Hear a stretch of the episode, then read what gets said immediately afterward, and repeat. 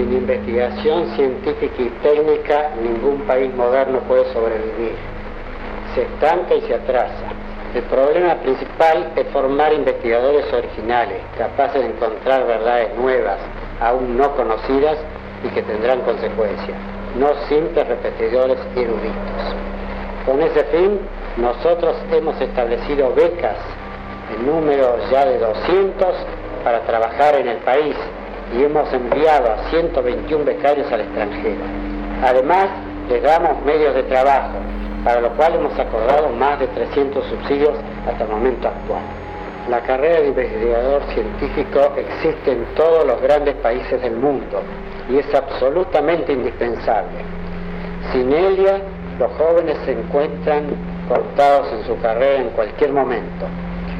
Por otra parte, vinculado con esto, debo mencionar en este momento los sueldos de los investigadores científicos del país han quedado tan bajos que se está produciendo una enorme migración. Se calcula que hay unos 5.000 profesionales que han ido ya a trabajar al exterior, Estados Unidos, Venezuela y otros países. No podemos seguir perdiendo hombres que se han tardado años en prepararse y que son los más capaces. Quien habla es Bernardo Hussein, Premio Nobel de Medicina y primer presidente del CONICET.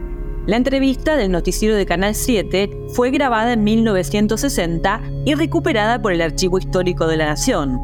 Pero las palabras de Hussein suenan más actuales que nunca. En el episodio de esta semana vamos a hablar del CONICET, qué es, cómo funciona y qué investigan sus científicos.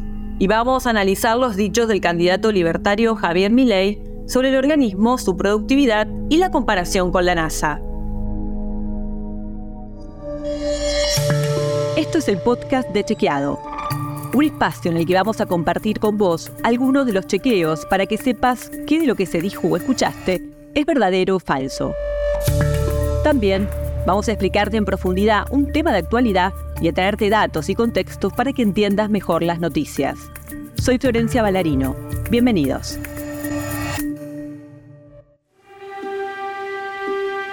El Consejo Nacional de Investigaciones Científicas y Técnicas es el principal organismo dedicado a fomentar y financiar la investigación científica en la Argentina.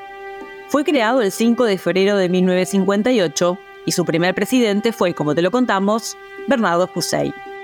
Premio Nobel de Medicina en 1947 por sus descubrimientos sobre el papel de la hipófisis en la regulación de azúcar en sangre. El CONICET hoy funciona como un ente autártico del Estado Nacional bajo la órbita del Ministerio de Ciencia, Tecnología e Innovación. Cuenta con 11.854 investigadores, un número similar de becarios de doctorado y postdoctorado, 2.992 técnicos y profesionales de apoyo a la investigación y 1.500 administrativos. El personal está distribuido en distintos puntos del país donde se ubican los diferentes institutos, entre los que se encuentran 16 centros científicos tecnológicos, 8 centros de investigaciones y transferencia, un centro de investigaciones multidisciplinario y 300 institutos y centros exclusivos del CONICET y de doble y triple dependencia con universidades nacionales y otras instituciones. Ciudad y provincia de Buenos Aires concentran la mayoría de los institutos de investigación seguido por Córdoba, Santa Fe y Tucumán. Pero, ¿qué hace el CONICET? Lo responde Ana Franchi, presidenta del organismo. Escúchala. En primer lugar, eh, formamos a, cuadros de eh, personas eh, altamente especializados a través de doctorados y postdoctorados que después van a formar parte del CONICET, de las universidades, de distintas instituciones del Estado, pero también de eh, los planteles de las empresas. Hacemos investigaciones, como te decía, en todos los temas, muchas de ellas con eh, transferencia tecnológica, te puedo hablar alimentación, energía, eh, medicina, agro, bueno, puedo seguir y seguir, y esas, este, la mayoría de los productos de esas investigaciones eh, se llegan al mercado a través de empresas podemos decir que el CONICET es un ejemplo virtuoso de la colaboración público-privado. Y alrededor de eh, el CONICET tiene en, vigentes en estos momentos casi mil patentes. Además que por la vinculación tecnológica ingresan al CONICET alrededor de dos mil millones de pesos. El trabajo de investigación en el organismo se divide en cuatro grandes áreas del conocimiento. Ciencias agrarias, de ingeniería y de materiales, ciencias biológicas y de la salud, ciencias exactas y naturales y ciencias sociales y humanidades. En la primera hay líneas de investigación como el diseño de nuevos materiales, el mejoramiento genético de especies, el planeamiento urbano y el diseño de viviendas. En el área de ciencias agrarias, de ingeniería y de materiales, trabajan 2.911 investigadores, un 24%. En el área de ciencias biológicas y de la salud, donde también se incluyen ciencias médicas, biología, bioquímica y biología molecular y veterinaria, se desempeñan 3.274 investigadores, un 27%. En ciencias exactas y naturales, conviven disciplinas como ciencias de la Tierra, del agua y de la atmósfera, matemática, física, astronomía y química. Y en estos proyectos trabajan 2.538 investigadores, un 21%. La cuarta área son las ciencias sociales y humanas, que incluye disciplinas como derecho, lingüística, psicología, ciencias de la educación, antropología, arqueología, geografía, sociología, economía, filosofía e historia. Sobre estos temas investigan 2.804 personas, un 23%. Y además hay otra área aparte llamada tecnología que cuenta con 327 investigadores, un 2,76%. En el programa Dos Voces del canal Todo Noticias, el candidato presidencial Javier Milei de la Libertad Avanza cuestionó la productividad del CONICET. Escucha lo que dijo. El CONICET hoy tiene 35.000 personas. La NASA tiene 17.000. Me parece que el CONICET no produce en línea con lo que produce la NASA. Punto uno. O sea, el tema de la productividad del CONICET es bastante cuestionable. La NASA, digamos, me parece que producen un poquito más. Esto es falso. En el Simago Institution Ranking de 2023, uno de los más prestigiosos rankings del mundo, centrado específicamente en la evaluación de la productividad científica de las instituciones, dentro de la categoría de organismos gubernamentales, el CONICET aparece en el puesto 22 y la NASA en el 28, entre más de 1.700 instituciones. Esto es así a pesar de que en la Argentina el CONICET tiene un presupuesto en dólares 72 veces menor al de la NASA. La Administración Nacional de Aeronáutica y el Espacio de los Estados Unidos tiene un presupuesto anual de 23.200 millones de dólares. En cambio, el presupuesto 2023 del CONICET asciende a 111.707 millones de pesos. Esto en dólares equivale a 319 millones si tomamos el dólar oficial y 169 millones al dólar net.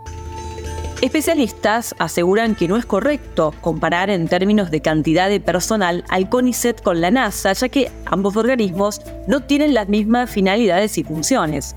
El equivalente argentino de la NASA es la Comisión Nacional de Actividades Espaciales, que está conformada actualmente por 288 personas.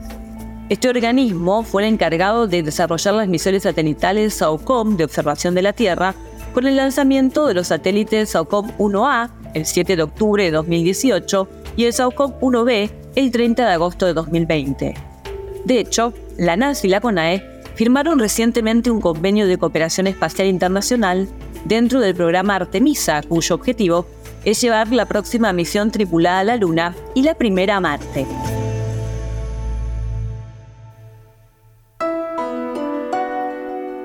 Otro de los planteos del candidato libertario es que el CONICET debería quedar en manos del sector privado. ¿Por qué no es factible esta idea? Nos lo cuenta Ana Franchi, presidenta del CONICET.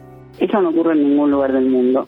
En todos los países del mundo, en esos que él dice que admira, Europa, Estados Unidos, Corea, Japón, etcétera, eh, la inversión estatal en ciencia y tecnología es muy fuerte porque todos los grandes desarrollos empiezan en el Estado y luego, como te decía, eh, pasan empresas que eh, nosotros vemos la marca de un celular, pero gran parte de la tecnología del celular fue desarrollado por el Estado en Estados Unidos, la Internet, los medicamentos, etcétera. Entonces, lo que él dice no no existe, lo que está proponiendo es el cierre del CONICET eh, ninguna empresa tiene la capacidad y, la inversión para, para hacer algo equivalente a lo que hace el CONICET. Vamos a los datos. ¿Cuál es la participación porcentual de la inversión en investigación y desarrollo financiada por el sector público de algunos países desarrollados?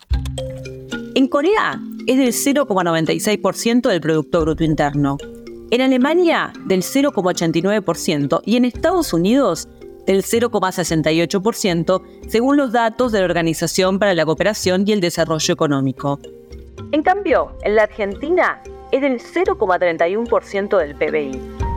Si se analiza la inversión total en investigación y desarrollo respecto del PBI, en nuestro país representa el 0,52%, en los Estados Unidos 3,45%. Israel encabeza el ranking con una inversión del 5,44% de su PBI, seguido por Corea con el 4,81%.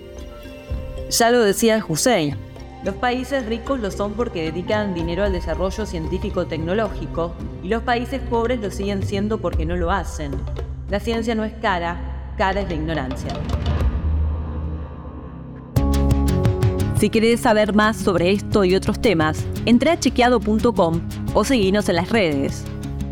Si tenés una idea o algún tema del que te gustaría que hablemos en un próximo episodio, escribinos a podcast.chequeado.com. Y si te gustó este episodio, seguinos en Spotify o en tu app de podcast favoritos y recomendanos a tus amigos. Es una producción original de Chequeado en colaboración con Posta. Las notas sobre las que se basa este episodio fueron escritas por Lucía Gardel, Rosario Marina y quien les habla, Florencia Ballarino. La producción está a cargo de Guido Escolo y Josefina Denía, y la edición es de Nacho Arteche. Hasta la próxima.